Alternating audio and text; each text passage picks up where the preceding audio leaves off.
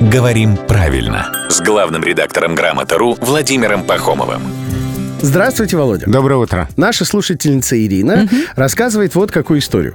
На работе возник спор с коллегами и просит подсказать, как правильно писать. Цветовая гамма согласно таблице или цветовая гамма согласно таблице? Ну, такой вопрос часто задают в связи с предлогом «согласно».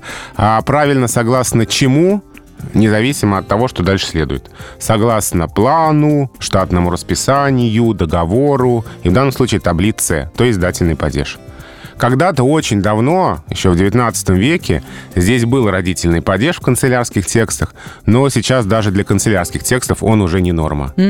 Поэтому, согласно чему, таблице только так. В общем, все течет, все меняется, но мы-то держим руку на пульсе. Руку главного редактора «Грамоты.ру» Владимира Пахомова.